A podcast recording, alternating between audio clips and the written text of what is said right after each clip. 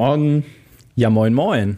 Lange nicht äh, gesehen und gehört, tatsächlich. und doch wiedererkannt. Und doch wiedererkannt, ja, ja, genau. Ja, wir haben ja brav vor den Ferien drei Folgen aufgenommen und mhm. das äh, war ja jetzt eine lange Lücke, haben wir nicht so oft. Das haben wir nicht so oft, das stimmt, das stimmt. Du musstest ja Urlaub machen. Ja, komische Angewohnheit, ich weiß auch nicht. Ja, Unverschämtheit. Naja, aber du hast doch auch anderthalb Tage geschafft, oder? Satte anderthalb Tage Urlaub, ja, genau. So. Äh, da habe ich es mir so richtig gut gehen lassen. Nee, das war aber auch schön. Also will jetzt gar nicht, gar, gar nicht groß rumjummern. Ja. Hätte auch, hätte auch gerne eine Woche sein dürfen, aber hat nicht sein sollen, wie das manchmal so ist. Ähm, genau, dafür gab es andere tolle Sachen. Gefühlt hat äh, der Rest meines Freundeskreises, der noch nicht verheiratet war, geheiratet. Also wir hatten zwei Hochzeiten hintereinander, also, äh, also wirklich literally einen Tag danach dann die zweite Hochzeit. Und ist der Freund Lukas hat geheiratet und äh, eine sehr, sehr, sehr gute enge Freundin, ähm, die ist einen Tag vorher geheiratet. Und äh, das war auch dieser der Tag, wo wir, ich glaube, du warst ja schon im Urlaub, das war auch echt irre. Da hatte ich morgens irgendwie so einen ähm, Geschäftsweiterbildungstermin. Dann war mittags die Hochzeit und habe ich abends noch einen Gig gespielt. war, genau, und am nächsten Morgen dann um, weiß nicht, 10 Uhr war dann die andere Hochzeit irgendwie. Und äh, ja, genau, naja.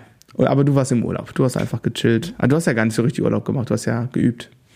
Ja, das, äh, aber das gehört ja zum Urlaub dazu, genau. Wir waren ja auf Baltrum, ne? kleine mhm. Nordseeinsel, keine Autos, kein Stress und äh, kannst auch nicht äh, so richtig äh, viel machen, aber äh, ich meine, gut, kannst natürlich doch eine ganze Menge machen am Strand mit den Kids, Drachen fliegen, was weiß ich. Wir hatten noch Tage, wo wir noch äh, durchs Wasser spazieren gegangen sind bei 20 Grad und Sonne. Und äh, genau, und dann äh, haben wir da so ein ganz kleines Hexenhäuschen am Ende der Insel quasi direkt vorm Naturschutzgebiet, wo du reinguckst und da habe ich dann schön im Garten gesessen und auch endlich mal in Ruhe einfach nur geübt. Ah, sehr schön. Mache ich im Urlaub auch immer so. Ich nehme das Double Bass Drum Kit mit äh, im Plattenbau in der Ferienwohnung und äh, gebe dann ordentlich. Ja, ah, so ein schönes Übepad. Äh, ja, nee, Practice Pad habe ich immer dabei. Ich übe ja immer. Also das, das ist klar. Aber ich dachte, ich habe es mir gerade so vorgestellt, in so einer Ferienanlage, weißt du, in so einem Hochhaus, irgendwie so ein richtiges Drumkit irgendwie reinräumen und Vollgas geben. Das freut bestimmt die Nachbarn.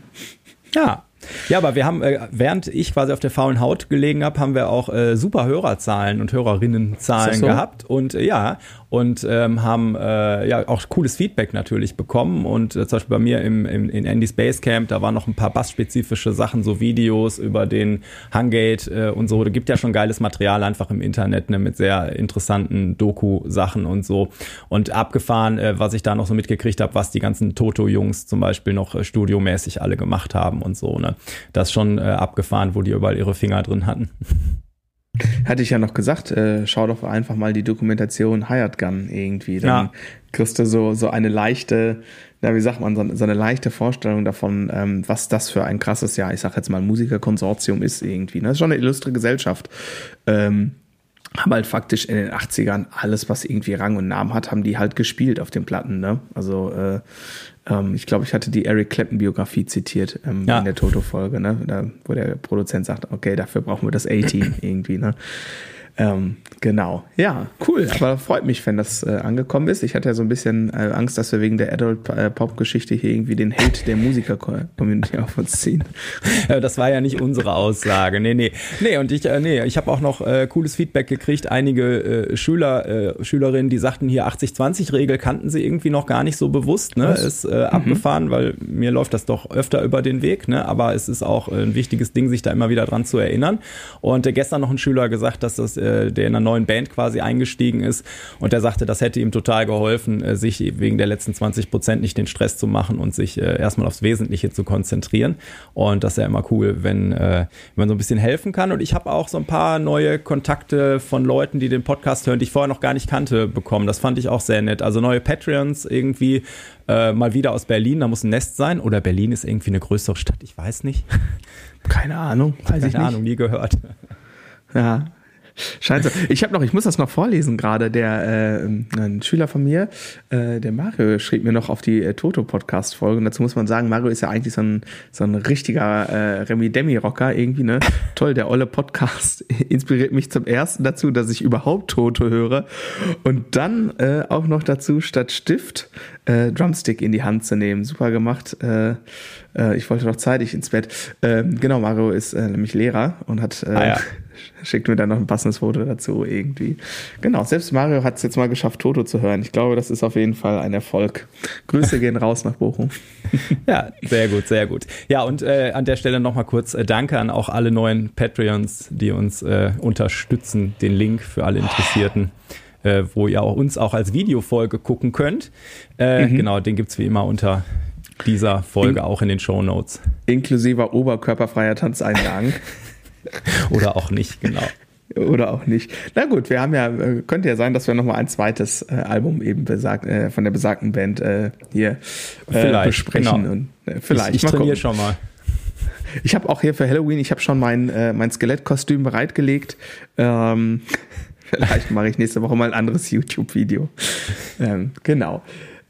ja, Achso, äh, Patreon, wo stehen wir da jetzt gerade? Reicht das jetzt eigentlich schon für die Finca? Oder ist noch ein bisschen ran? Die Finca nicht, aber ich glaube, wir sind irgendwann dabei, dass wir bei den Unkosten, die wir mit dem Podcast haben, vielleicht bei Null sind demnächst. Genau, immerhin.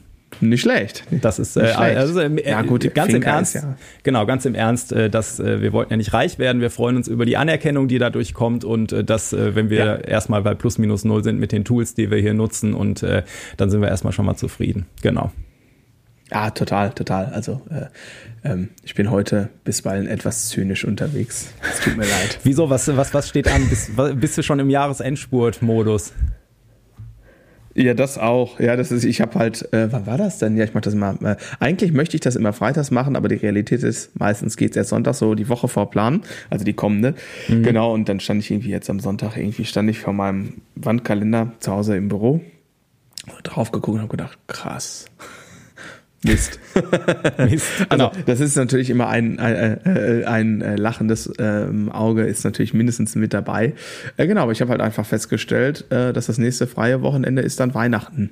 Ähm, Oh, ist doch, ist doch schön. Ja, ja. Ich, hatte, ich hatte auch so einen, so einen Mistmoment, auf, als ich auf der Fähre saß in den Urlaub. Da habe ich eine, so eine, so habe ich so, wollte ich so eine Liste machen und habe mal geguckt, irgendwie bei den alten Listen, dann eine Liste vom letzten Jahr auf der Fähre gefunden. Habe dann gemerkt, dass ich so zwei Großprojekte, die ich da letztes Jahr draufgeschrieben habe, die sind äh, jetzt gerade quasi so in der Mache, dass ich hier mal den Raum nochmal umgestalte und so. Und da hinter mir in der Ecke sieht man so Absorber, die kommen hoffentlich heute Mittag an die Wand und nochmal so andere Lichtgeschichten äh, für, für Videos machen und so. Da sind ja einfach doch so kleine, also tausend Kleinigkeiten, an denen man immer arbeiten kann.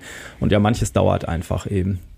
Das ist dann. Ja, so. man wird ja auch immer mal wieder rausgerissen, ne? Also es wäre, das Leben wäre schon einfacher, wenn man sagen könnte, ich mache das jetzt und dann lenkt mich nichts und niemand davon ab. Aber die Realität ist ja, äh, ist, ist ja eine andere und dann ist das bei dir ja auch so wie bei mir. Du hast ja auch Kinder. Und ähm, genau, da verschieben sich dann auch ganz gerne mal sehr kurzfristig äh, Prioritäten und Pläne werden gesprengt und so weiter und so fort. Genau. Ich glaube, das ich, ist ganz normal. Ich habe das auch, wenn ich jetzt hier auf meine Liste von vor einem Jahr gucke, äh, werden sich da Sachen ähm, drauf finden, ähm, wo ich mir auch irgendwie vor die Stirn haue. Und ähm, genau, das ist, glaube ich, ganz normal. Also ich bin, bin sehr froh mit dem Output äh, ähm, diesen Jahres. Da hat sich ganz, ganz viel getan und verändert. Ähm, würde sogar sagen, wahrscheinlich ist es das Jahr mit den größten, ich sage das jetzt mal positiv, Umbrüchen, so für mich in den letzten Jahren definitiv. Ähm, genau, aber die Liste ist halt, äh, also meine To-Do-Liste ist auch ein bisschen wie der Feed von Facebook. Also du kannst halt immer weiter scrollen. ja. Das hört, nicht, hört ja, halt nicht auf. Ne? Irgendwie. Aber ich glaube, das ist auch bei allen Menschen so, oder? Oder gibt es ja, Menschen, die Fall. sowas nicht haben? Und dazu muss man ja noch sagen, dass wir ja auch beide quasi nicht auf der Flucht sind. Also weil zum Beispiel jetzt, ne, also bei mir natürlich den größten Teil auch der, der Unterricht ein äh, mit, mit mhm. meinen Schülern und Schülerinnen und so. Und äh, da das mhm. ist ja äh, das ist ja super. Da waren in letzter Zeit wieder echt äh, coole Sachen dabei und äh, Meilensteine, mhm. den die erreicht haben. Und äh, das, genau, das ist natürlich, da will ich ja gar nicht weg. Von daher ist, wenn man schon mal da äh, zufrieden ist, wo man gerade ist, dann hat man ja schon vielen Leuten was voraus. so ne? Und da muss man die ganzen Hirngespinste, die dann noch da oben drauf kommen, die, ja, alles zu seiner Zeit halt. Genau, gut dünken will Weile haben. Ihr merkt, wir sind schon wieder hier voll, äh, voll in der Selbsttherapie. Ja. Lass uns mal, das ist ja der einzige Grund für diesen Podcast. So, so nämlich. Endlich sagt's mal einer. Äh, hast du vorab noch was oder gehen wir jetzt ins Thema eigentlich? Nee, wir können direkt ins Thema gehen. Ich hatte dir ja Anfang der Woche, du hast mal so eine tolle Liste gemacht, habe ich gesagt, lass doch diese Woche das, das oder das machen und da hast du gesagt, das. Ja, genau, aber das, über das andere wollte ich nicht reden, weil das gerade so thematisch zu sehr passt ja. und auch immer noch nicht, äh, immer noch ohne Ergebnis ist. Ah ja, okay. genau. Mhm. Aber, aber ich sag mal, das Level an, äh, äh an, äh, an Weirdness ist quasi nochmal deutlich gestiegen seit der letzten Woche. Okay, das müssen wir dann mal erzählen und wenn das dann nicht mehr so heiß ist und äh, nicht mehr so weh tut, dann machen wir das dann zum Thema einer Folge. Das können wir irgendwann bestimmt mal thematisieren. Ja, aber ich, ja, komm. Wie strukturiert, äh, herzlich willkommen zur Hauptsache Grooved, der Podcast für Drummer, Bassisten und andere Minderheiten. Heute mit dem Thema, wie strukturiert man eigentlich eine Bandprobe? Ja, wie strukturiert man eigentlich eine Bandprobe? Das ist natürlich ein weites Feld. Ich habe da auch schon Feedback bekommen. Ich hatte das natürlich auch wieder den Patreons äh, vorab äh, ähm, äh, zur Verfügung gestellt, dass sie ihre Fragen stellen können. Und äh, ich sag mal, ähm, einmal kam, äh, dass es eigentlich nur einen wichtigen Punkt gibt. Wer bringt die Pfandflaschen weg und wer holt neue Getränke? War das, so, das war, war, war das Lena? Das, nee, das wäre genug Struktur. Und Wölfi hat sich dann sogar zweimal gemeldet und hat dann beim ersten Mal geschrieben, schönes Thema. Ich hätte allerdings, äh, ich hätte es allerdings, wie strukturiert man eigentlich eine Bandprobe oder warum bleibt die Orga immer am Bassisten hängen genannt? äh, mhm. Da wirst du jetzt widersprechen und sagen, war, das ist doch immer am Schlagzeuger. Aber ähm, naja, mhm. da können wir gleich drauf eingehen. Ich glaube, das hat was mit unterschiedlichen Typen, die man auch in der Band hat und haben muss, äh, zu tun. Und sie führt dann weiter aus, dass das bei Ihnen in der Band äh, ernsthaft immer auch so daran äh, danach sich richtet, wo steht man denn gerade? Ist gerade ein Gig geplant? Ist man kurz vorm Auftritt oder ist man gerade beim Songwriting? Ähm, und, und jammt und, und macht Ideen ne? und äh, schreibt dann noch, dass sie immer alle Proben aufhör, äh, aufnehmen, sodass man danach immer noch mal äh, auch äh, auf alles zurückgreifen kann, was so passiert ist, wo man vielleicht in dem Moment gar nicht gemerkt hat, das war das Riff oder so. Genau. Mhm. Genau. Ja, also, das ist, ich finde, ja, ich finde, das ist ja ähm, ähm, mein erster Stichpunkt im Grunde genommen. Ne? Was ist, was ist überhaupt gerade der Sta äh, Status quo? Was steht irgendwie auf der Agenda? Ja. Ähm, es gibt ja immer mal äh, ja so unterschiedliche Phasen im Leben einer Band und jetzt sollte man vielleicht auch nochmal äh, die Fallunterscheidung machen, beziehungsweise wir definieren jetzt das einfach mal als Szenario. Wir reden jetzt nicht über eine professionelle Coverband, sondern wir reden über die Band, die irgendwie eigene Songs spielt und komponiert und so, ähm, weil sonst äh, zerfasert uns das heute, glaube ich, zu sehr, weil sich das doch zumindest in meiner Lebensrealität sehr, sehr stark unterscheidet von wie das, wie das mal war, als ich quasi mein eigenes Ding gemacht habe, so, ne? Ich weiß nicht, vielleicht ist das bei dir auch ähnlich deckungsgleicher. Hm. Auf jeden Fall. Also die, äh, hm. ich, ich glaube, erstens ist es total wichtig, wo, wo ist die Band in ihrem Lebenszyklus? Ist das so gerade Gründung und Findung oder äh, so? Manche Bands kommen ja auch nie über den Zeitpunkt hinaus, Leute einzuarbeiten und immer wenn man damit knapp hm. fertig ist, steigt wieder jemand aus. So ne.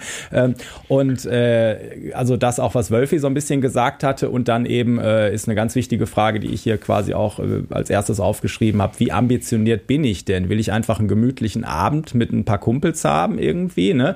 Äh, oder äh, mhm. will ich effektiv sein und den Rock-Olymp stürmen, so, ne? Also das mhm. sind natürlich auch äh, nochmal so, so äh, Geschichten, ne? also wo, wo man eine mhm. Unterscheidung machen muss. Aber letztendlich äh, ist eine Band so oder so ein äh, komplexes äh, Gebilde. Ähm, und ich denke mal, viele Sachen ähm, und Beklopptheiten hören auch im Profibereich nicht auf und äh, wird man auch doch auch, ja, wird man auch doch auch äh, in, in, in allen äh, Bereichen sich so ein bisschen wiederfinden, auch wenn ich den, äh, wenn ich gut finde, dass wir uns jetzt einfach mal auf eine Band mit eigenen Klamotten und irgendwas konzentrieren, so als Fall Fallbeispiel und ich glaube, alles andere lässt sich ganz viel auch übertragen dann. Über, äh, übertragen lässt sich das, aber einfach der Grund, du hast ja in der Coverband äh, keinen Zyklus, wo du komponierst. Genau. So, und, so und den, den Lebenszyklus gibt es gerade dann nicht halt, ne? Äh, und ähm, auch da gibt es, ne, auch bei Coverbands äh, habe ich oft genug schon erlebt und erlebe ich leider auch immer wieder mal, auch da gibt es unfassbar inkonsequentes uneffektives Proben, aber ähm, in der Regel ist da doch äh, meistens doch schon ordentlicher Zucht dahinter, weil es heißt, äh, weil es gilt, x Songs in äh, x Minuten äh, zu schaffen in der Probe und so weiter und so fort. Aber lass uns doch mal äh, vielleicht einmal umreißen. So, du, du hast das jetzt gerade, glaube ich, die Lebenszyklen sozusagen genannt mhm. oder die Phase, in der sich die Band befindet. Äh, und jetzt mal davon ausgehend, wir machen so eigene Mucke, dann gibt's so vielleicht einmal die Gründungsphase, wo sich Leute irgendwie zusammenfinden mit dem Gedanken, wir machen jetzt mal was zusammen, so. Dann gibt es so die Phase der, jetzt müssen wir erstmal ein paar Songs hinkriegen, also Komposition im weitesten Sinne und das Ausarbeiten und sich musikalisch finden. Und dann ähm, ist ja dann die Frage, ne, Huhn oder Ei, was war zuerst da? Also nimmt man erst, macht man erst eine Demo, ein EP oder so, oder hat man vielleicht die Gelegenheit, durch befreundete andere Musiker irgendwie schon mal einen Gig zu spielen, irgendwie, ne, äh, Support Act, wir haben nur drei Songs, aber dann können wir die schon mal irgendwie vor Publikum spielen, sowas in der Art. Das ist ja im Wesentlichen erstmal, würde ich jetzt mal sagen, das sind so die Pflöcke, die ich hier einschlagen würde. Oder habe ich noch was vergessen? Möchtest du noch was hinzufügen? Nee, ich, also ich glaube, auch wenn man dann ganz neu zusammenkommt, ist ja das erste Mal so ein bisschen Material erarbeiten, selbst wenn man gar nicht covern will, einfach mal was spielen oder so oder dann ne, mhm. mal was jammen und dann äh, so, dass dann noch nicht wirklich Songwriting, würde ich vielleicht sagen, das kommt dann noch, ne? mhm. ne? Und dann irgendwann, wenn man das Material hat, ne, wie du, wie du gesagt hast, und dann ist man irgendwann in Gig-Vorbereitung und versucht, äh, eine Setlist irgendwie festzuklopfen und äh, genau. Genau. Und natürlich jetzt noch dieser, dieser ganze andere Mist mit Social Media, Marketing, etc., etc. Wobei ich das ja zum Beispiel, also das Thema heißt ja, ähm, Moment, wie strukturiert man eigentlich eine Bandprobe? Und das hat ja in der Probe nichts zu suchen. Also wer jetzt da den Instagram-Post abschickt und äh, so weiter und so fort, das würde ich dann eher in einer Art äh, Organisationstreffen äh, vielleicht besprechen. Ne? Ähm, genau, und das vielleicht auch direkt mal äh, kontextual äh, sozusagen trennen. Also äh, man muss sich ja miteinander verständigen. Ne? Kommunikation ist, denke ich mal, sicherlich das, äh, der, der Schlüssel für ein ähm, funktionierendes Band-Zusammenleben, sag ich jetzt mal. Ja. Und und das, also äh, bewusst einfach mal die Aufgaben voneinander zu trennen und zu sagen, also wenn wir jetzt irgendwie mal checken, was wir hier, also ich sage jetzt mal so Gig-Akquise, Planung, Werbung, also alles, was irgendwie mit Internet zu tun hat, dafür muss man sich jetzt nicht im Proberaum treffen. Das kann man auch nett machen, wo, wo irgendwie Tageslicht durchs Fenster kommt und wo man eine Internetverbindung hat äh, oder bei jemandem zu Hause oder oder oder ähm, weil oft ist das ja auch so, ich weiß jetzt nicht so, wie die Proberaumsituation in Essen ist, in Dortmund ist sie ziemlich mistig, es gibt viel zu wenig Proberäume. Und oft sind, äh, teilen sich, keine Ahnung, sechs Bands, teilen sich 21 Quadratmeter Proberaum, das heißt, der ist halt auch irgendwie so ziemlich rund um die Uhr belegt. Und dann äh, opfert man da schon wieder Zeit, die, ne, könnte man eher sagen, ey, unsere Probe ist montags, das ist unser Slot, da immer wenn wir diesen Raum haben, nutzen wir das auch, um Musik zu machen, ne? Und dann das andere so ein bisschen schon mal voneinander zu trennen. Wer so wäre etwas, was ich sehr schnell versuchen würde. Und, und ich glaube, es ist jetzt auch in dieser Folge gar nicht möglich, das so komplett voneinander zu trennen. Ähm, die Folge heißt jetzt nicht, wie gründe ich eine Band, aber natürlich so eine Art Verständigung von gemeinsame Zielrichtung. Also gemeinsames Ziel ist irgendwie eigentlich schon unmöglich bei, bei einer Band, die mehr als zwei Mitglieder hat. äh, alles, was mehr ist, als zwei, ist schon Politik. Also, ne? also da gibt's halt schon wieder, ähm, gab's, wie heißt das Modell denn? Verdammt. Ich komme gar nicht auf den Namen. Kennst du, du kennst es bestimmt auch, ne? Also wenn zwei Menschen was machen, dann funktioniert das, weil es dann ja erstmal nur zwei Meinungen gibt.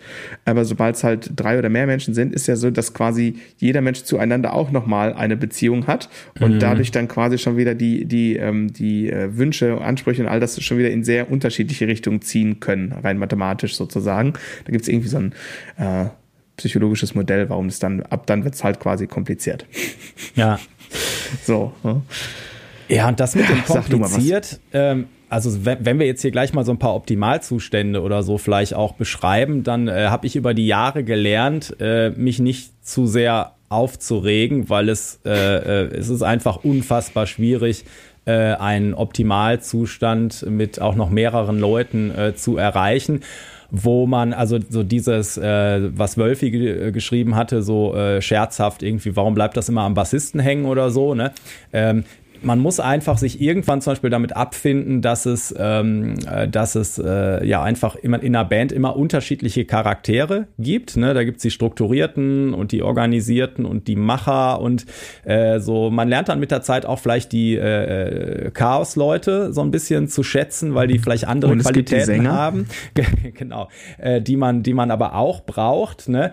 Und äh, genau, also was man äh, also ja, das, ich glaube, eine Band, wo dann alle gleich sind, ist, ist auch äh, wieder langweilig oder vielleicht auch nicht äh, äh, super äh, funktionsfähig. Also diese unterschiedlichen Charaktere sind äh, okay, aber man sollte eben gucken, dass auch das kreative Genie zumindest irgendwie sowas wie Pünktlichkeit und äh, teamfähig und nicht beratungsresistent zu sein und so, ne, äh, dass, dass man da auf so einen gewissen normalen äh, gemeinsamen Nenner kommt, wie das einfach, also man trifft in der Band dann eigentlich alle gesellschaftlichen und menschlichen Probleme auch, die da so aufeinandertreffen, ne?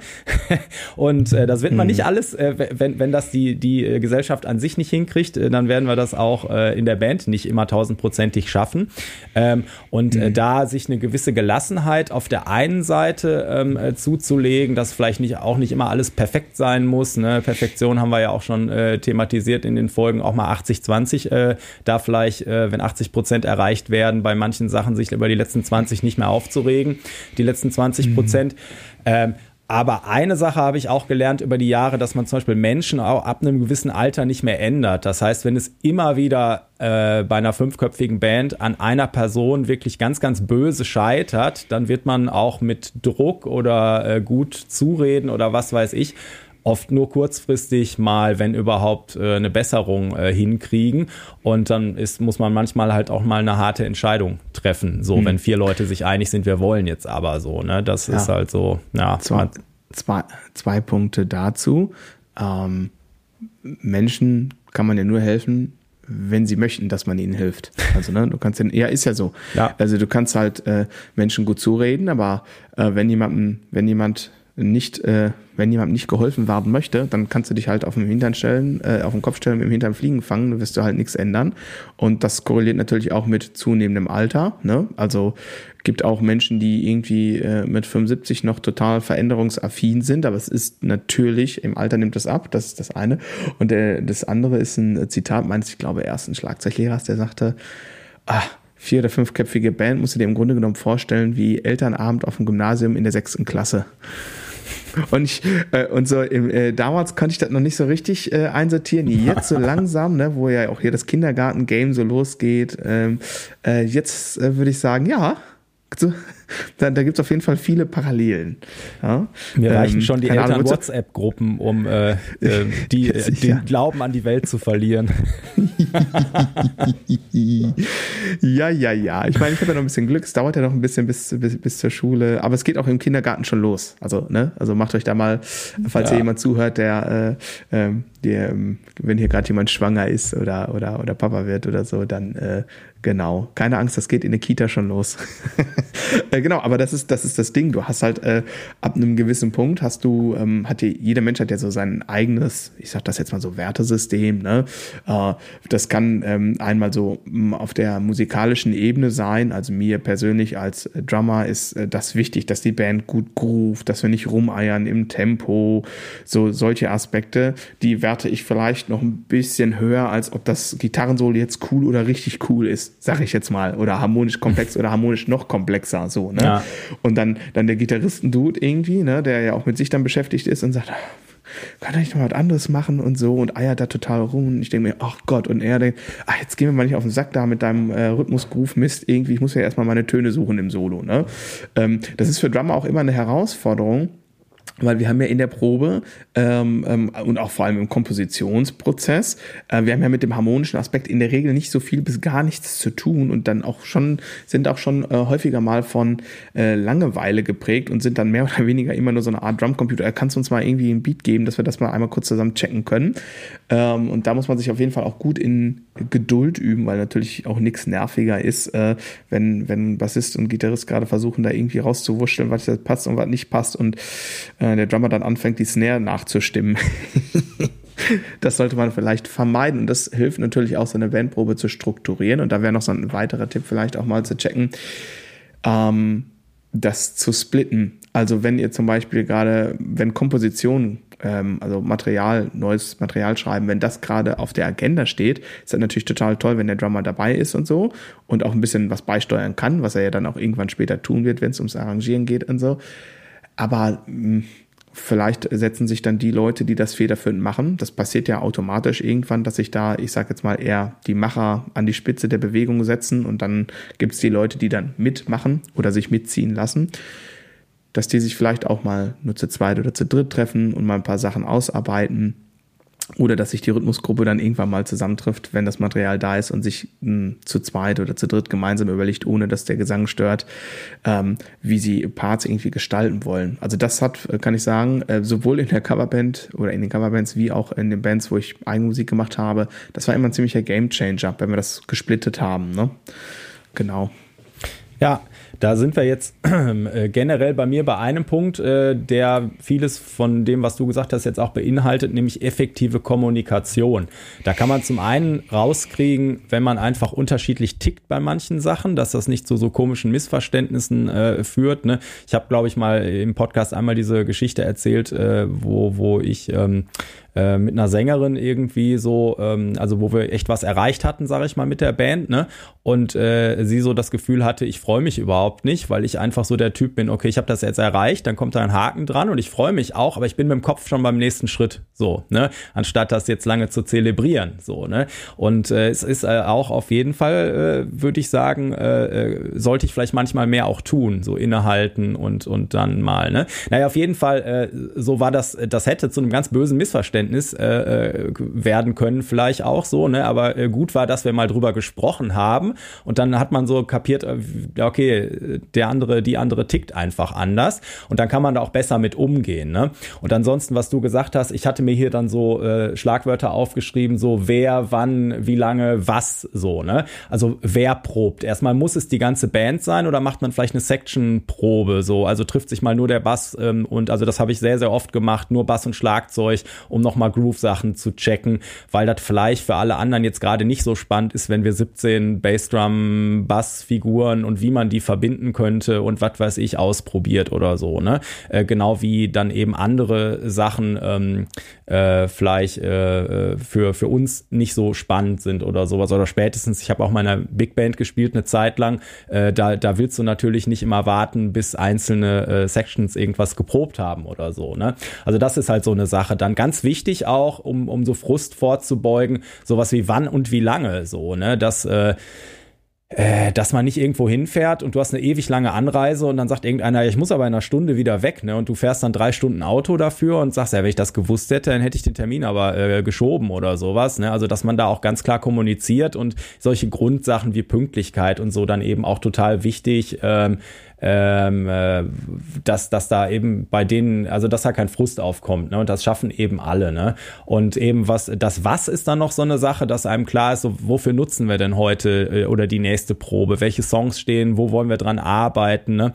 Ich habe das, äh, was mich immer nervt, ist, wenn man dann so, so Listen kriegt mit 15 Stücken und dann fährt man hin und jeder hat halt drei andere Stücke besonders gut vorbereitet und, und man kann eigentlich nicht so richtig gut arbeiten, weil man keine Schnittmengen hat. Ne? Also da finde ich, äh, da versuche ich dann immer immer so lange auch, äh, zu nerven in, in der Gruppe, wo wir dann auch schon mal dabei sind. Es sollte einen effektiven Platz zum, äh, zur Kommunikation geben. Da hatten wir uns auch mal drüber unterhalten aus persönlicher ja. Erfahrung, wo man dann wichtige Gig-Termine äh, zwischen 150 Musikerwitzen und irgendwelchen Memes äh, raussuchen muss und die da einem oh. dann auch vielleicht oh. durchgehen. ah, da kommt der, treffe ich den Nerv, genau. Ähm, also, wenn du also wüsstest, wenn du wüsstest. Wenn ich wüsste, ja, wie gesagt, das kommt dann später. Ähm, aber die, äh, das, das sind halt, also, ne, dass man wirklich versucht zu kommunizieren und wenn man äh, das Gefühl hat, irgendwie da laufen Sachen vielleicht gerade nicht so optimal, da auch wirklich mal drauf drängt, dass man da mal einfach drüber quatscht, so, ne? Also mhm. es ist wirklich auch vom Songwriting, also auch im Songwriting-Prozess manchmal so, so Sachen wie Dynamik oder so, ne?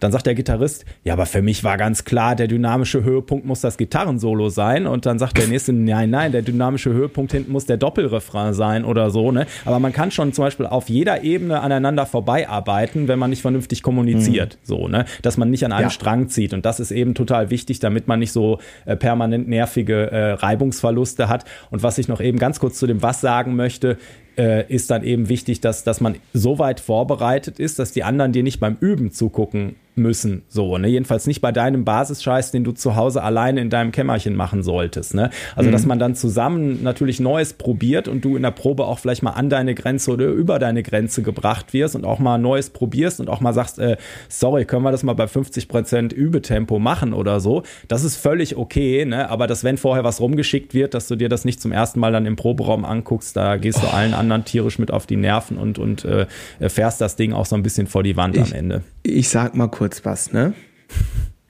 Wenn nicht explizit anders kommuniziert, üben macht man für sich, zu Hause, im Proberaum, aber für sich. Proben ist nicht üben. Proben ist nicht üben. Ja. Wenn du natürlich im Kompositionsprozess bist und sagst, boah, hier muss ich mal einmal kurz checken, wie ich da mit meinen Fingern irgendwie von A nach B komme, das meine ich nicht. Aber wenn wir reden jetzt über Songs, die es gibt, ja, die, wo klar ist, so das spielen wir beim nächsten Gig, dann fängt man nicht an, in der Probe sich das zurechtzulegen, sondern das hat man vorbereitet, auch wenn man Amateur ist, weil das einzig wirklich wirklich, wirklich äh, große Gut und auch das wirklich knappe Gut, was für uns alle gleich ist, ist Zeit. Das ist die einzige Ressource, die wirklich limitiert ist. Und ich finde das, das kann man für mich auch ähm, nicht äh, im, im, also so unter dem Deckmantel, ja, aber wir sind ja Amateure und hm, hm, hm, hm. Äh, nein, das ist eine totale Respektlosigkeit den anderen gegenüber, die den Einsatz bringen und vorbereitet zu einer Probe kommen. Und das, äh, da möchte ich mal einmal mich ein bisschen vielleicht auch, ah, was heißt unbeliebt machen, aber vielleicht mal darauf hinweisen, dass man mit der Zeit von anderen Menschen äh, genauso respektvoll umgehen sollte, wie man mit seiner eigenen Zeit umgeht. Und ähm, da möchte ich vielleicht mal einmal so ein bisschen drauf aufmerksam machen, weil das etwas ist, was ich ähm, auch im professionellen Kontext immer wieder mal feststelle. Du hast jetzt äh, schon drei, vier Mal das Wort Pünktlichkeit äh, gesagt. Ja. Ich habe sofort, ich habe sofort Gesichter vor Augen und merke sofort, wie es bei mir anfängt zu kribbeln, wo ich denke so, ey, äh, also wenn, wenn wir dann so über so einen professionellen Kontext reden, in jeder Firma hättest du schon drei Abmahnungen gekriegt und du wärst einfach weg vom Fenster so, ja. Ähm, das geht einfach nicht.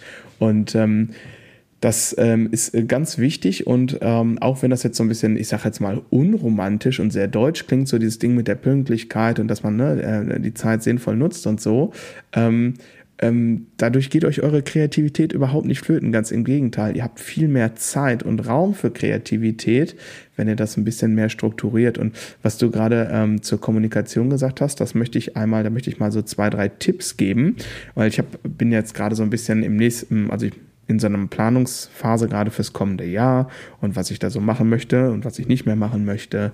Und eventuell mache ich ja nächstes Jahr auch mal wieder ein bisschen eigene Musik und habe mir jetzt so ein paar Gedanken dazu gemacht, was ich da so machen will. Und ähm, und habe dann überlegt, ähm, so, weil Kommunikation, hast du gerade gesagt, ist das Ding und das ist natürlich das Ding. Und man muss auch sagen, das ist einfach kompliziert, weil wir da ja über vier, fünf, sechs Individuen reden. Äh, jeder mit seiner eigenen Meinung, mit seinen eigenen Befindlichkeiten, auch mit seinen eigenen Fähigkeiten-Set und einfach auch mit seinem eigenen Charakter. Ne? Und das ist also äh, jeder, weiß nicht, Psychologe, Soziologe würde sagen, das ist quasi das Anspruchsvollste, was du tun kannst irgendwie. Vor allem, weil du ja, ich sag jetzt mal im Amateurbereich, ähm, ja nicht so eine Situation hast, wie das dann manchmal so in äh, professionellen Bands ist, dass es so quasi einen Leader gibt, der dann am Ende des Tages sozusagen das letzte Wort hat und sagt so, nee, wir spielen das jetzt so, da kommt der Doppelrefrain und dann ist halt fertig. Ja, das hast du ja im Amateurbereich klassisch so meistens erstmal nicht. Es gibt natürlich auch da Macher und weniger Macher, klar, aber so diese Rolle des Bandleaders ist sehr seltener, sag ich jetzt mal im Amateurbereich. Stichwort Kommunikation. Wenn ich jetzt mal eine eigene Band mache, da gibt's keine WhatsApp-Gruppe mehr. Weil das, was du gerade angeschrieben hast, irgendwelche Gig-Termine zwischen irgendwelchen Memes, bla bla bla, ich würde halt einfach sowas nutzen wie Twist oder Slack. Da wird es halt einen Stammtisch-Thread äh, geben und einen Thread für Gigs und ein Thread für hier findet ihr alle Sheets. So kann jeder äh, Mensch bedienen, kann man auf dem Smartphone machen, ja, äh, etc. pp. Aber ich würde das halt, das Problem bei WhatsApp ist halt, dass du nicht so Unterkategorien machen kannst und alles in einem, so einem ewig langen äh, Ding landet. Und, und wenn du da quasi keine Möglichkeit hast, das zu filtern, ist das halt einfach ein Riesenmist und Leute verchecken immer irgendwelche wichtigen Informationen. Und äh, genau, ich würde einfach so ein Slack kann man irgendwie bis zu einem gewissen Punkt umsonst nutzen, Twist genauso. Oder Discord ist immer umsonst, das ist sowas. Kennst du das? Ja, ja, ja, genau. Ich habe äh, bin dann, ich habe das vereinzelt schon benutzt, bin da nie so richtig tief eingestiegen. Also ich habe mit manchen Bands äh, gibt äh, gibt es den Workaround, dass es im Prinzip eine äh, normale Gruppe gibt mit allgemeinen Infos und da sind auch jetzt alle, äh, also ab und zu kommt da mal ein lustiges Video rein und das ist auch völlig erträglich. Und dann gibt's aber zum Beispiel für einzelne Gigs wird einfach nochmal eine neue Gruppe Gig bla bla aufgemacht und da kommen nur die Informationen dazu rein und dann ist die aber auch eine, drei Tage nach dem Gig wieder weg. Ne? Ne? Also da, da, da hast du noch mal die Sachen teilweise. Also es kommt immer darauf an, wie du schlägst die Hände über den Kopf zusammen, wie übersichtlich man das nutzt. Das funktioniert, funktioniert da eigentlich ganz gut. So, dann, ne? Dann kannst du in den konkreten Gig reingucken und äh, da sind nur die Infos nur zu dem Gig gesammelt und äh, ja. Darf ich, darf ich hier einen Antrag stellen? Ich möchte ja. keine Setlisten-Diskussion mehr in der Gig-Gruppe haben. In keiner. Äh, Kann man das nicht gesellschaftlich verbieten? Kann man da nicht mal was ins Grundgesetz schreiben oder so? Also die gibt's da jetzt nicht, weil äh, Musik ist ja keine basisdemokratische Veranstaltung. Also das ist nämlich auch immer schwierig, ne? was du vorhin sagtest, so äh, Aufgaben und, und Sachen verteilen. Ne? Also es ja. macht auch vielleicht keinen Sinn, wenn sich vier Leute immer über die Social-Media-Posts streiten und vier Leute über oder fünf Leute über die Setlist und das und das. Ne? Also vielleicht vergibt man wirklich Aufgaben und guckt, dass man die mhm. Stärken so ein bisschen abholt und die Charaktere der Leute. Ne?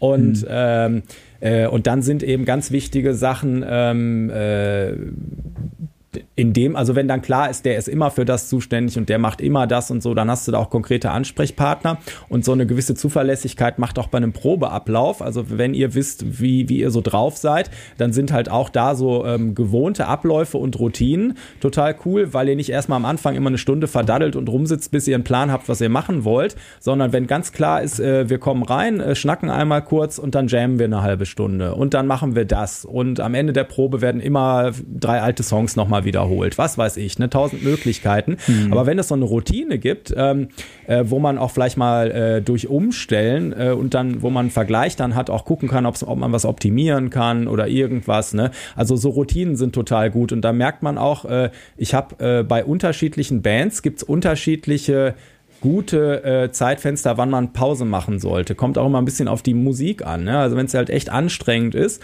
dann ist äh, zum Beispiel für mich total wichtig und habe ich da festgestellt, auch für die ganze Band, also wenn es sehr komplexe Sachen sind, äh, dass man, dass man nicht zu spät Pause machen darf, weil die ähm, äh, man sich nicht mehr erholt quasi. Wenn man dann äh, zwei Stunden durchzieht und dann erst Pause macht, dann kann es schon so spät äh, sein, dass eigentlich alle mental durch sind für den Vormittag, so, ne? Oder wann auch immer das ist.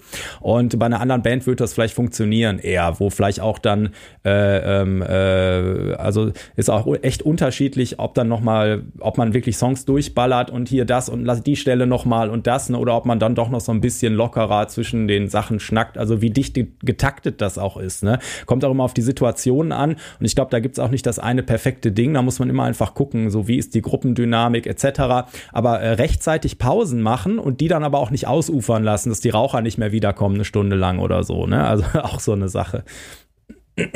Ja, finde ich auch. Ich würde noch sagen, so uh, Plan Today, Tomorrow. Also vorher irgendwie kurz uh, in irgendeiner Form das äh, kommunikativ festzulegen. So, übermorgen ist Probe, daran wollen wir arbeiten, das ist unser Plan.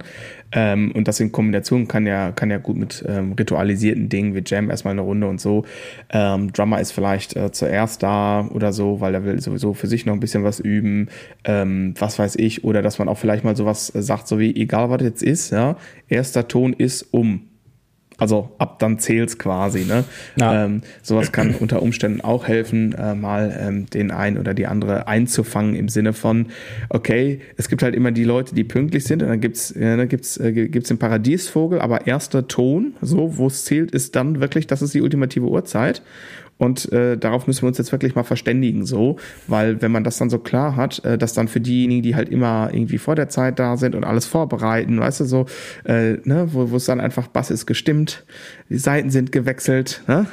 äh, Sticks sind angespitzt, also äh, so, du weißt, was ich meine. Es dauert ja dann doch, ach, wir hatten ja letztes Mal Gig und dann baust du noch zwei Stunden irgendwie auf, bis alles wieder passt. Ne? Und wer hat denn hier das XLR-Kabel von ja, so, ne, solche Sachen halt. Und das, das summiert sich und dann stellst du fest, wir hatten hier ein Zeitfenster von drei Stunden und wir haben gerade irgendwie zwei Stunden aufgebaut, eine halbe Stunde Raucherpause gemacht und dann wussten wir nicht mehr, was wir eigentlich machen wollten. So, ne? Äh, ist vielleicht jetzt ein Minim überspitzt, aber ist jetzt auch nicht so, als wäre sowas noch nie vorgekommen. Nee, auf, auf jeden Fall. Auf jeden Fall. Und ich habe auch schon Bands gehabt, wo es eine, äh, wo es bei den, ich sag mal, äh, Leuten, die die Pünktlichkeit dann eher deutsch interpretieren, da gab es eine unausgesprochene Absprache, nämlich dass alle ähm, dass alle äh, in der, in der WhatsApp-Gruppe genannten Zeiten eigentlich immer plus 30 Minuten interpretiert werden können, weil sowieso ein oder zwei Leute frühestens 30 Minuten nach dieser Zeit eintrudeln. Das heißt, äh, du schreibst halt, wenn du dich um 5 Uhr treffen willst, äh, mindestens halb fünf, damit halt, äh, ne, und dann sie wissen alle äh, zuverlässigen, wissen so, ah ja, okay, plus halbe Stunde, naja. ne, und, und die anderen denken dann so, äh, sind da trotzdem noch als Letzte da, ne, äh, aber ja. ähm, äh, äh, denken dann so, oh, ja, Jungs, sorry, so, ne, und äh, du hast ja. aber nicht schon eine halbe Stunde gewartet.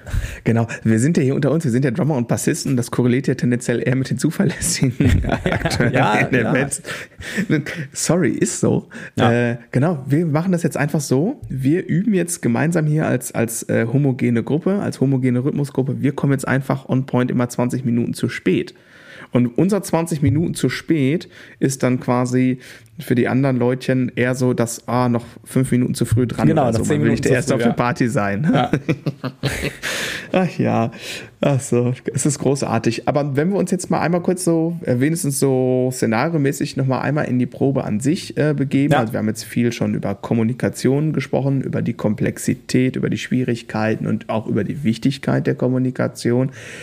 Struktur einer Bandprobe es gibt, wie gesagt, diese unterschiedlichen Szenarien. Wir sagen jetzt mal, unser Szenario ist jetzt ähm, Gig-Vorbereitung. So, in drei Wochen ist irgendwie Gig. Wir spielen Set, das hat zehn Songs. So. Ähm, dann kann es ja unter Umständen, je nachdem, an, ich sag mal, an welchem Punkt ihr jetzt steht mit eurer Band, kann das ein äh, Thema sein, um mal zu checken, wie lange brauchen wir überhaupt, um zehn Songs zu spielen. Also so der Klassiker ist, in der Probe dauert es irgendwie immer ewig und ähm, beim Gig sollte 45 Minuten spielen und dann seid ihr nach 32 Minuten fertig und äh, guckt so ein bisschen dumm aus der Wäsche. äh, ne? ähm, sowas, ne? Also vielleicht, weil der Schlagzeuger ähm, nervös alles zu schnell eingezählt hat. Nee, weil es einfach keine dämlichen, äh, wie war nochmal das äh, äh hier, ja, ja. Die, die Bridge, ähm, ah. ähm, ba, ba, ba, ne? Genau, solche. Natürlich gibt's auch den, äh, den Moment, äh, wo die Songs alle ein bisschen zu schnell werden, aber das macht halt ja auch nicht nur der Drummer, wie du weißt. Ja, ähm, weiß ich doch. Äh, genau, aber äh, ähm, also ein Aspekt könnte zum Beispiel sein, wenn ihr jetzt für ein Konzert, ähm, für ein Gig übt, irgendwie mal zu gucken, wie lang ist das Set, wenn wir das wirklich Stück nach Stück nach Stück hintereinander spielen. Und das sollte man auch mal tun, um mal zu checken, wie wirken das überhaupt. Ähm, das wäre so ein Aspekt. Ähm, und ähm, Struktur, du hast vorhin auch über Rituale gesprochen, also mal zu gucken, okay, wir machen ein bisschen warm spielen, da kann man ein bisschen, weiß ich nicht, altes Repertoire anwärmen, ein bisschen jammen oder vielleicht sich, ähm, äh, keine Ahnung, was auch immer machen. Ne? also da habe ich, so da hab ich noch eine krasse Geschichte, die mir gerade einfällt, ne? als, als Ritual. Ich war mal Untermieter in einem Proberaum wo äh, also die Band war äh, eine Rockband, die waren schon ziemlich ambitioniert, ne? manche Leute auch äh, ein, zwei so im professionellen Bereich, äh, der Rest wie gesagt äh, echt ambitioniert. Und äh, irgendwann lagen da immer so Rhythmuszettel, die mich so ein bisschen an die Uni erinnerten rum. Ähm, und äh, das, das fing so mit, mit irgendwelchen Achtelgeschichten an und nach einer Zeit wurde das immer komplexer. Und dann habe ich mal gefragt und da war tatsächlich das quasi der ambitionierteste in der Band, die äh, Routine eingeführt hat, dass vor jeder eigentlichen Probe Probe, weil dem war das nicht tight genug. Der meinte, wenn so Kicks müssen voll in die, ne, also voll auf die zwölf sein und sowas. Und dann haben die quasi erst angefangen, so Achtelrhythmus, also wie so Solfege, äh, Schlagzeug-Dinger, die man auch kriegt oder so. Mit, die hat er extra für die Band dann immer aufgeschrieben. Und ich glaube, am Anfang waren es echt Viertel und Achtel, um die abzuholen, die jetzt da gerade nicht äh, studiert hatten oder im Studium waren zu der Zeit. Und irgendwann waren das fiese, komplexe Sechzehntel Offbeat-Geschichten so, ne? Und ich, ich habe das jedes Mal bewundert, weil das eigentlich eigentlich auch eher so die Wir leben, das jetzt hier mit dem Rockkram-Band war, sag ich mal, ne? Und jetzt nicht irgendwelche verkopften Jazzer. Und die haben es halt durchgezogen und ich würde behaupten, dass das die tierisch weitergebracht hat, auch so, ne? Also und das war einfach, ich glaube, dass da äh, zumindest von fünf Leuten vier keinen Spaß dran hatten. und ähm, aber das hat die halt tierisch weitergebracht, so. Ne? Und wenn das halt so eine Routine ist und du machst das jedes Mal zehn Minuten, ne, dann hast du halt einen tierischen Effekt. Äh, so, äh, so, das sind natürlich, sagen wir mal, eigentlich so Timing- und Rhythmus-Sachen, die vielleicht ähm, eigentlich auch nach Hause gehören, so in, ins Thema üben. Aber als Band ist es A nochmal was anderes und B, wenn du zum Beispiel da als der ambitionierte Bandleader weißt, die machen das zu Hause sowieso nicht, sich hinsetzen und wirklich irgendwelche Rhythmusnotationen vom Blatt lesen, dann äh, wird das halt eine Routine in der Probe oder so. Ne? Aber das war natürlich auch, also sagen wir mal, da komme ich jetzt drauf, weil sowas, äh, sowas Ambitioniertes äh, dann natürlich auch schon fast wieder Ausnahme ist vielleicht. Ne? Ja, ist es, ist es definitiv. Also ja, also würde ich auch, äh, oder was heißt, ist es definitiv. Aber ich äh, würde sagen, ich empfinde das auch eher ähm, die Ausnahme, als, als dass das die Regel sein könnte. Ähm, Struktur äh, nochmal einmal umrissen, also ähm, vorher einen Plan haben, ankommen, Instrumente stimmen, bisschen rumjammen, Sound kurz anchecken, da sollte sich ja innerhalb der Probe so viel eigentlich nicht verändern, es sei denn, ihr habt äh, jede Woche einen neuen Proberaum. so, ne? Ähm, solche Sachen ähm, sind vielleicht äh, nicht unwichtig. Zwischendurch bringt der Gitarrist mal einen anderen Amp mit, da muss man halt mal ein bisschen nachjustieren oder so. Äh, oder der Drummer hat neue Becken gekauft. Ähm, oder die Sängerin hat ein neues Mikrofon. Oh, so, super. Äh, Hyperniere, jetzt mit extra viel Einsprechung von den Becken. Äh, solche Sachen, äh, genau, das kann man halt mal ein bisschen checken. Ähm, und, und dann würde ich halt spielen und ich würde vielleicht sogar so, so eine Art Zeitziel ähm, bei einer Konzertverbreitung machen, im Sinne von, ich möchte, dass wir einmal das Set komplett durchspielen am Stück, ohne Unterbrechung. Und dann möchte ich ganz gerne ähm, aus, aus meinen gedanklichen Notizen gerne noch Zeit haben, um, sagen wir mal, drei Songs äh, nochmal auseinander zu klamüsern, wenn irgendwo Problemstellen nochmal aufgetaucht sind. Und dann würde ich hinten raus nochmal so ein, so ein Huddle machen, irgendwie, wo wir nochmal ein bisschen äh, checken, irgendwie ein bisschen feedbacken, was, was könnte man noch irgendwie ein bisschen optimieren, ist was aufgefallen, etc. Aber ich würde da wirklich Grenzen einziehen, weil das Problem ist, so meiner Erfahrung nach, wenn man keine Grenze einzieht, dann ziehen sich auch Proben unendlich lang. Also es gibt so dieses, äh, wie heißt das? Ah, Parkinson'sches Gesetz. Ähm, Arbeit dehnt sich in dem Maße aus, wie äh, Zeit vorhanden ist. Und wenn man sich bewusst ein Zeitlimit setzt, dann wie, wie von Zauberhand passier passieren die gleichen oder bessere Ergebnisse in viel kürzerer Zeit, ne, wenn man sich einschränkt.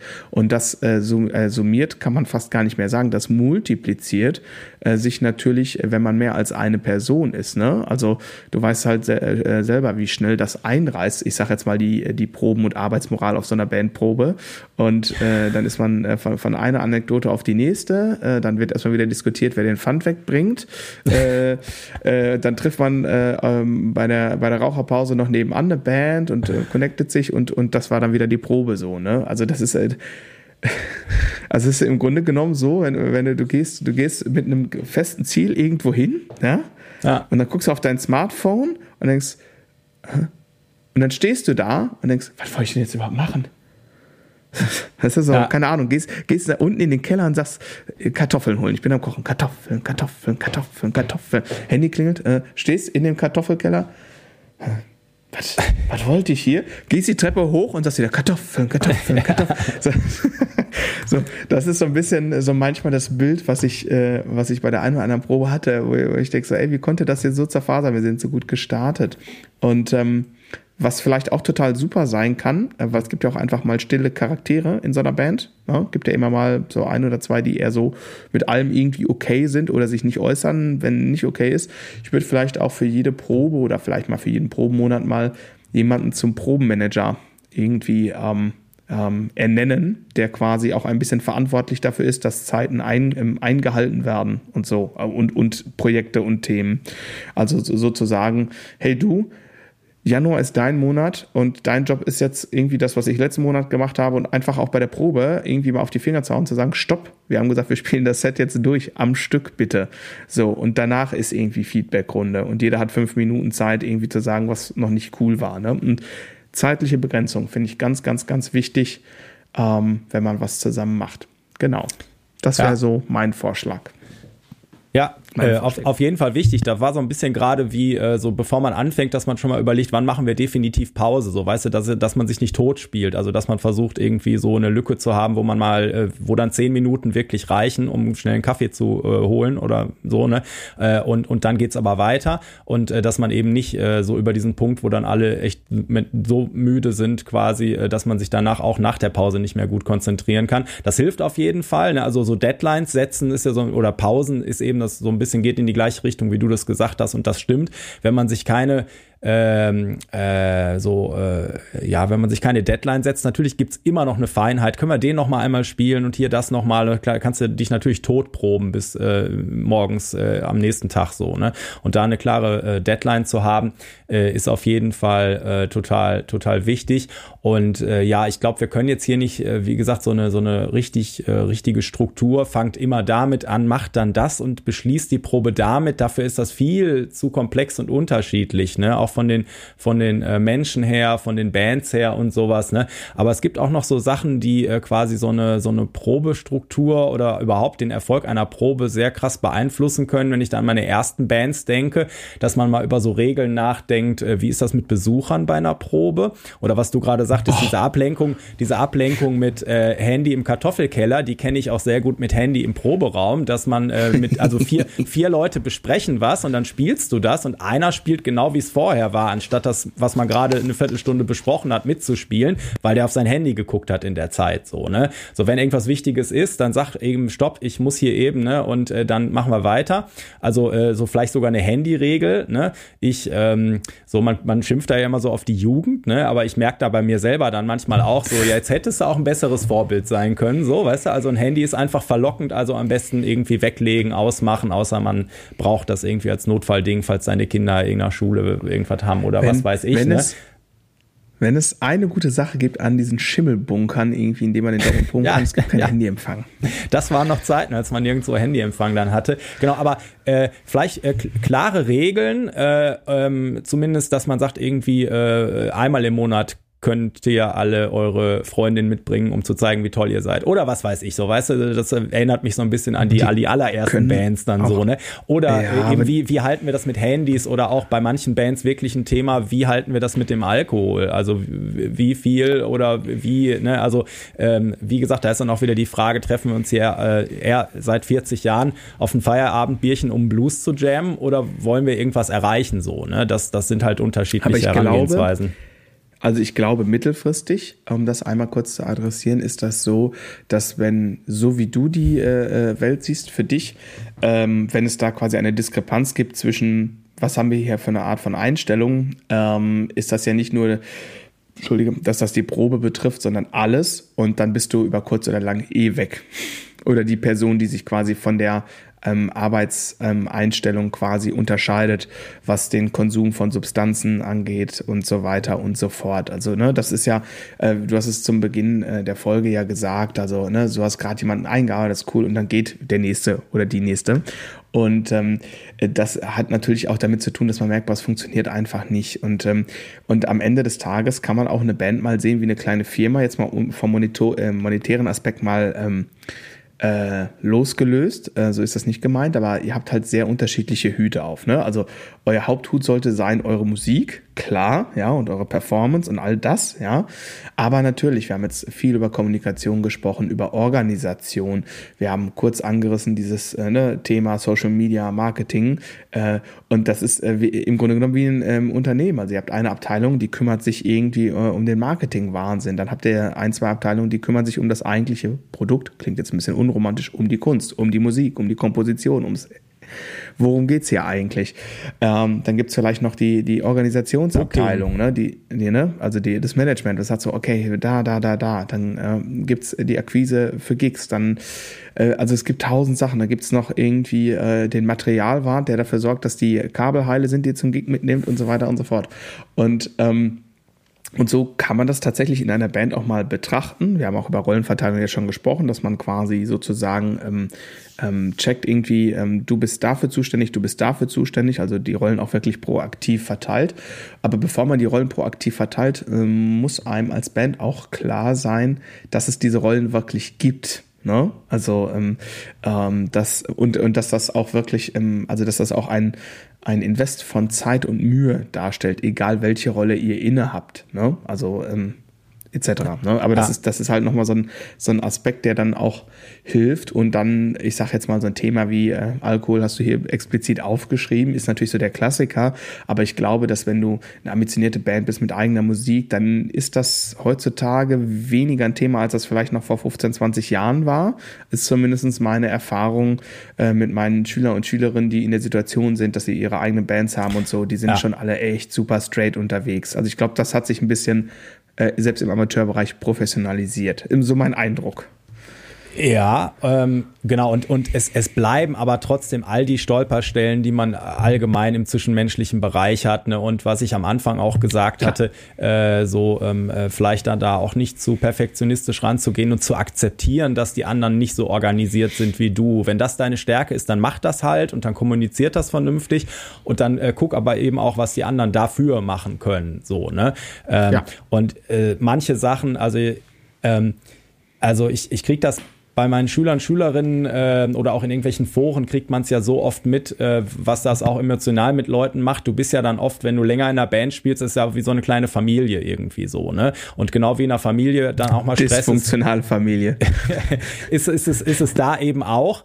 Äh, und und äh, man schiebt dann zum Beispiel auch schwierige Entscheidungen, wenn das eigentlich mit Gitarrist Nummer zwei nicht geht, weil der hat schon seit anderthalb Jahren nicht mehr geübt. Der kommt halt immer unvorbereitet. Aber ach Mann, wir machen das doch schon so lange zusammen. Und das ist auch schade, aber es bringt auch nichts, wenn vier Leute sich jede Woche ärgern eben und hoffen, äh, irgendwann ändert er sich doch noch. Ist halt so eine Sache, da muss man irgendwann äh, dann lieber äh, äh, Ende mit Schrecken als Schrecken ohne Ende sagen oder sowas. Ne?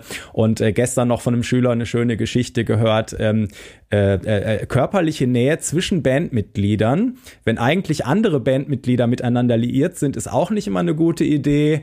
Und äh, genau, das Thema kann man damit, glaube ich, auch abhaken. Und also es, es, es gibt sehr viele Sollbruchstellen, wo man aufpassen sollte, die natürlich jetzt nicht nur auf eine Band zutreffen, ne?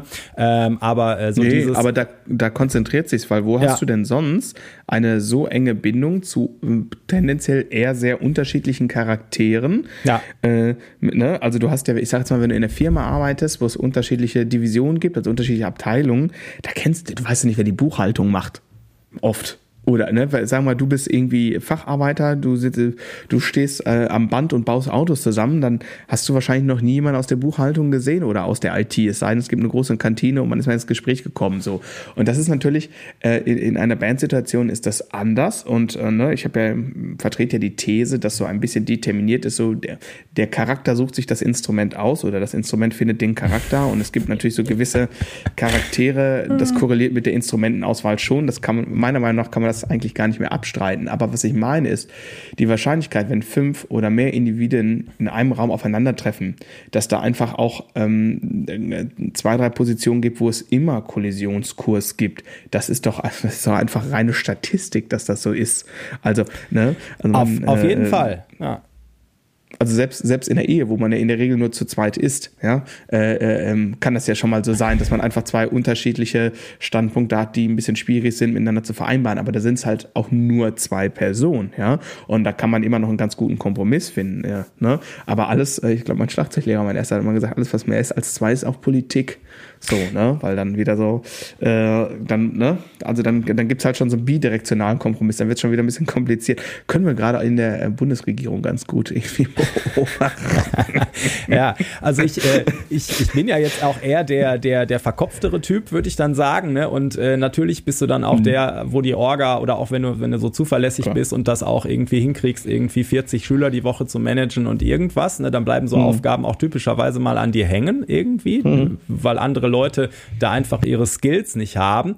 Und anstatt sich dann über die aufzuregen, äh, habe ich dann irgendwann auch festgestellt, okay, aber äh, du musst auch vielleicht, wenn du der Typ vorne am Bühnenrand bist, dem das Publikum an den Lippen hängt, dann musst du auch vielleicht ein bisschen einen an der Schüssel haben, weil da muss ja irgendwas Interessantes zu gucken sein, so, ne, und, und diese Kreativität und dieses Chaos und irgendwas äh, hat halt auch was für sich und ist auch wichtig für eine Band auf der Position, ne, und dann äh. immer, wie gesagt, äh, so die, ähm, ja, also ich, ich glaube, wichtig ist, wenn es zu viel Frust auslöst, dass du meinst, das ist alle, alles sehr unproportional, äh, unproportional verteilt oder es bleibt immer alles an dir hängen oder da sind Sachen abgesprochen, dann werden die nicht nicht gemacht. Dann sind wir wieder an dem Kommunikationspunkt und äh, ja, ja, aber ich, ich kriege das auch so oft mit, äh, da genau, das wollte ich gerade eigentlich noch gesagt haben, äh, dass das ist dann, dann probiert man es noch zwei Jahre und muss doch irgendwann diese Entscheidung treffen. Entweder für sich zu sagen, ja gut, das geht in der Band nicht, ich ziehe halt weiter, ne? oder eben jetzt äh, ist für den hier, äh, dann stell, stellen wir da als restliche Band mal ein Stoppschild auf. Ne? Aber das ist halt, sind halt mhm. halt alles immer schwierige Sachen und das bleibt einfach schwierig wie in anderen menschlichen Beziehungen auch. Und aber je, je besser man da kommuniziert und, und je öfter und klarer und je mehr Strukturen man auch schafft, wo auch der äh, Unstrukturierte vielleicht sich dran ein bisschen dran festhalten kann an irgendwelchen Routinen oder so, äh, dann kann man da eine Band meistens schon äh, richtig nach vorne bringen. Und äh, zur Wahrheit gehört eben auch, dass man, äh, ich glaube, dass man sich bei vielen Bands äh, die Probe angucken kann und dann kann man schon ein bisschen auch danach ein Statement abgeben, was die Band so reißen könnte. Oder eben nicht, wenn man sich die Probe anguckt, wie äh, ja. gut oder schlecht die halt ist. Auf jeden Fall. Äh, man müsste sich mehr als eine Probe angucken, glaube ich. Weil ja, okay, da, ne? aber du weißt, was ne? ich meine. Das ist schon ein Spiegelbild. Natürlich weiß ich, was, du, was ich meine und ich würde unterstreichen, das, was du gerade gesagt hast, dann, wenn es zu einem zu lange, zu einem zu starken Ungleichgewicht kommt, dann wird es problematisch. Ich habe ein schönes Schlusszitat vorbereitet, weil es gerade so gut passt. Äh, möchtest du noch was loswerden? Hm, ne. Okay, dann äh, äh, zitiere ich äh, unser, äh, oh, wir hatten dieses, äh, diese Woche mehr als ein Geburtstagskind. Meine Tochter hatte auch Geburtstag, äh, genau. Aber nein, ich zitiere ein anderes Geburtstagskind und äh, ich zitiere den am 16. Oktober geborenen Michael Balsari. aka Flea, und der hat, wurde vom Rockpalast quasi beglückt mit, mit einem Zitat von ihm. Und das Zitat lautet: Alles, was gut ist, braucht ein bisschen Chaos.